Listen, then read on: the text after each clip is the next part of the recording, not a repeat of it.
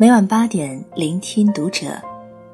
大家好，欢迎收听《读者》，我是主播杨柳。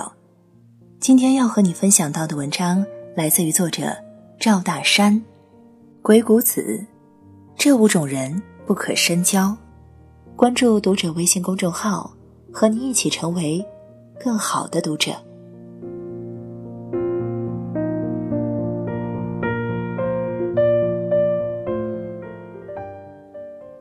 鬼谷子是中国历史上最著名的隐士，他智慧卓绝，精通百家学问，既是道家代表人物，又是兵家集大成者，还是纵横家的鼻祖。他门下的弟子有苏秦、张仪、孙膑、庞涓等众多人杰。两千年来，兵家尊他为圣人，纵横家尊他为始祖，算命占卜的。尊他为祖师爷，谋略家尊他为谋圣，名家尊他为师祖，道教尊其为王禅老祖。这样一个大神奇的人物，他对如何交友的看法不可不读。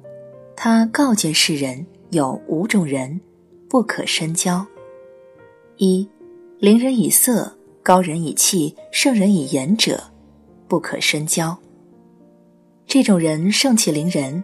目空一切，总以为老子天下第一，碰上不如他的，骄傲自负，趾高气扬；遇见比他强的，就想通过阴谋诡计害人。庞涓和孙膑都是鬼谷子的弟子。庞涓出使魏国，担任魏惠王的将军，他向魏惠王举荐孙膑。孙膑到来之后，显露出来的才华受到魏惠王的赞赏。庞涓自知不如孙膑，于是设计诬陷孙膑私通秦国谋反。魏惠王大怒，要杀孙膑，庞涓又假意讲情，结果孙膑被剜掉了双腿的膝盖骨，成了残废。后来孙膑装疯逃回了齐国，辅佐将军田忌两次打败庞涓，并在马陵之战中射死了庞涓。李斯吸取了这个教训，对他的同学韩非一害到底，把韩非毒死了。想报仇，没门儿。这样的人一定要躲远点。你不如他，他看不起你；你比他强，他算计你，都没有好结果。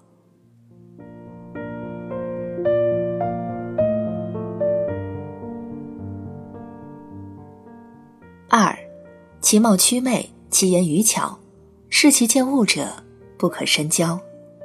这种人心机很深，他对人没有真心话，只想着巴结权贵往上爬。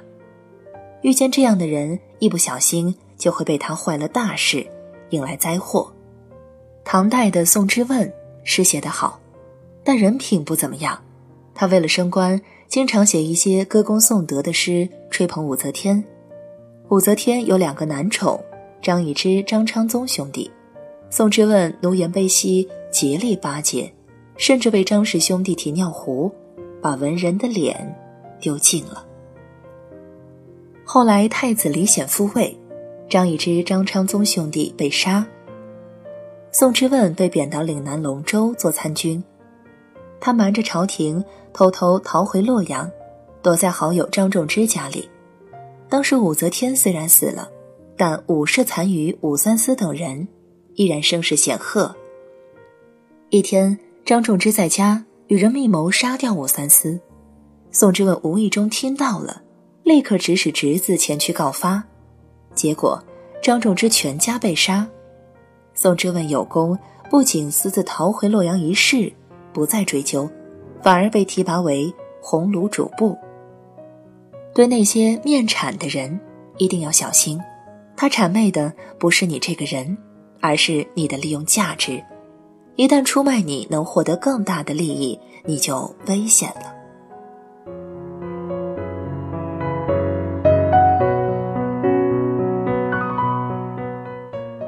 三，喜怒以物而心变矣，乱世以事而志不至，事之以利而心牵动。舍之以威而气匡惧者，不可交之。这种人意志不够坚定，关键时刻会掉链子。管宁和华歆年轻的时候是好朋友。一天，两人在菜园中除菜，忽然挖出一片金子。管宁挥锄依旧，好像没看见。华歆立刻捡起来，十分高兴。看见管宁的脸色不对，尴尬的扔掉了。又有一次，两人坐在一张席上读书。有达官贵人乘着华美的车子从门前经过。管宁读书不辍，华歆丢下书本出门去看，管宁就把席子割开和华歆分席而坐，并说：“你不是我的朋友了。”管宁终身不仕，从事讲解《诗经》《书经》等文化教育工作。华歆先是孙策，孙策死后以忠于汉室之名离开孙权。后来帮助曹操打孙权，欺压汉室，帮助曹丕篡位，在正统的知识分子看来有不忠不义的嫌疑。管宁从小事上看出来华歆易被外物所诱，所以与之绝交。道不同不相为谋，是非常明智的选择。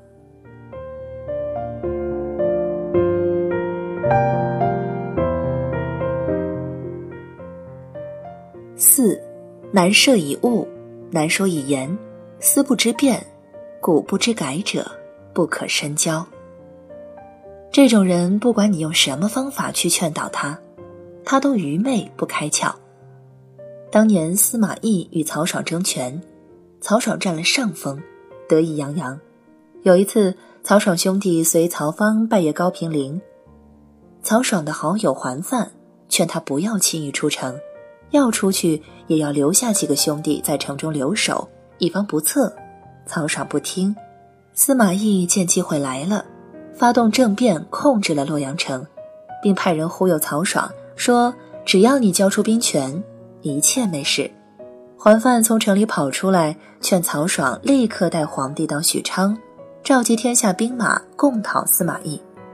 曹爽不听，说：“吾愿为富家翁足矣。”桓范大骂：“曹真以智谋自诩，怎么生出你们几个连猪都不如的家伙？可怜，我要跟着你们被抄家灭族了。”曹爽最后被诛灭三族，桓范受连累，也被抄家灭族。贪图富贵、胆小懦弱又愚蠢的人，绝不可深交。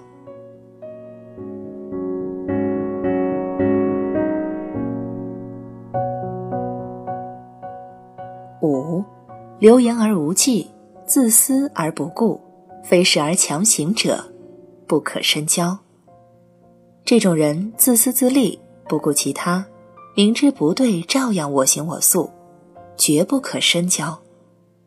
吴起出身于富裕之家，醉心于功名，败光了家产，却在官场一无所获，受到乡邻讥笑，竟一怒之下杀了十几人，流亡他乡。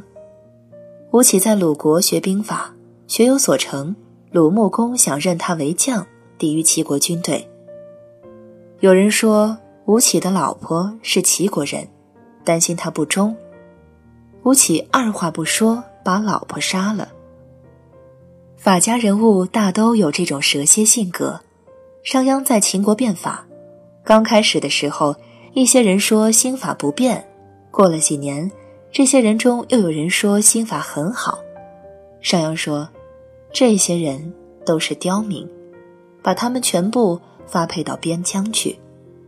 商鞅通过这件事告诉秦国百姓，法令的好坏，不是尔等所能品头论足，只有服从的份。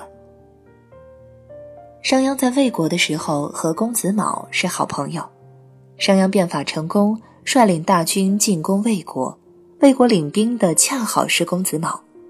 商鞅派人跟公子卯说：“咱们兄弟好久没见面了，咱俩兄弟一场，犯不着刀兵相见。咱兄弟见个面，痛快喝一场，然后结盟罢兵回家。”公子卯相信了商鞅的鬼话，离开军营与商鞅见面。商鞅预先埋伏假士。抓住了公子卯，发兵进攻，群龙无首的魏军大败。经此一战，魏国彻底沦落了。法家人物这样的做派，后果他们不是不知道。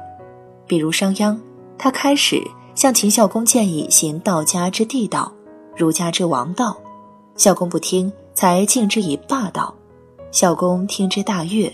商鞅出来后说：“虽然用霸道可使秦国强盛一时，但要建立商汤王、周文王、武王那样的功业，不可能了。”明知道是短期行为，但为了个人出人头地、功名富贵，也就顾不了那么多了。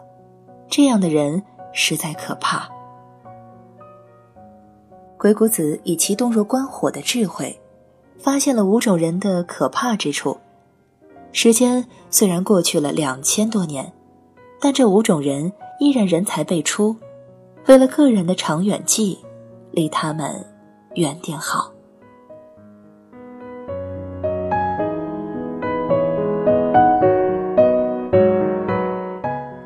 以上是和你分享到的文章，感谢收听读者，我是主播杨柳，我们下期再见。